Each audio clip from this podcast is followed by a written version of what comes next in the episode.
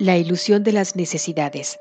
Apartado 6 del capítulo número 1 del texto de un curso de milagros. Tú que quieres la paz, solo la puedes encontrar perdonando completamente. Nadie aprende a menos que quiera aprender y crea que de alguna manera lo necesita. Si bien en la creación de Dios no hay carencia, en lo que tú has fabricado es muy evidente. De hecho, esa es la diferencia fundamental entre lo uno y lo otro. La idea de carencia implica que crees que estarías mejor en un estado que de alguna manera fuese diferente de aquel en el que ahora te encuentras. Antes de la separación, ¿qué es lo que significa la caída? No se carecía de nada. No había necesidades de ninguna clase. Las necesidades surgen debido únicamente a que tú te privas a ti mismo.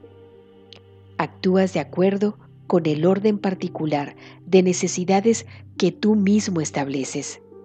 Esto a su vez depende de la percepción que tienes de lo que eres. La única carencia que realmente necesitas corregir es tu sensación de estar separado de Dios. Esta sensación de separación jamás habría surgido si no hubieses distorsionado tu percepción de la verdad, percibiéndote así a ti mismo como alguien necesitado. La idea de un orden de necesidades surgió porque al haber cometido ese error fundamental, ya te habías fragmentado en niveles que comportan diferentes necesidades. A medida que te vas integrando, te vuelves uno y tus necesidades, por ende, se vuelven una. Cuando las necesidades se unifican, suscitan una acción unificada, porque ello elimina todo conflicto. La idea de un orden de necesidades, que proviene del error original de que uno puede estar separado de Dios, requiere corrección en su propio nivel antes de que pueda corregirse el error de percibir niveles. No te puedes comportar con eficacia mientras operes en diferentes niveles. Sin embargo, mientras lo hagas, la corrección debe proceder verticalmente, desde abajo hacia arriba. Esto es así porque crees que vives en el espacio, donde conceptos como arriba y abajo tienen sentido.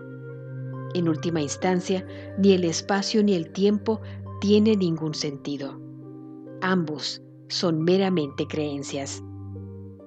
El verdadero propósito de este mundo es usarlo para corregir tu incredulidad. Nunca podrás controlar por ti mismo los efectos del miedo, porque el miedo es tu propia invención y no puedes sino creer en lo que has inventado. En actitud, pues, aunque no en contenido, eres como tu creador quien tiene perfecta fe en sus creaciones porque Él las creó. Creer en algo produce la aceptación de su existencia. Por eso puedes creer lo que nadie más piensa que es verdad. Para ti es verdad porque tú lo fabricaste.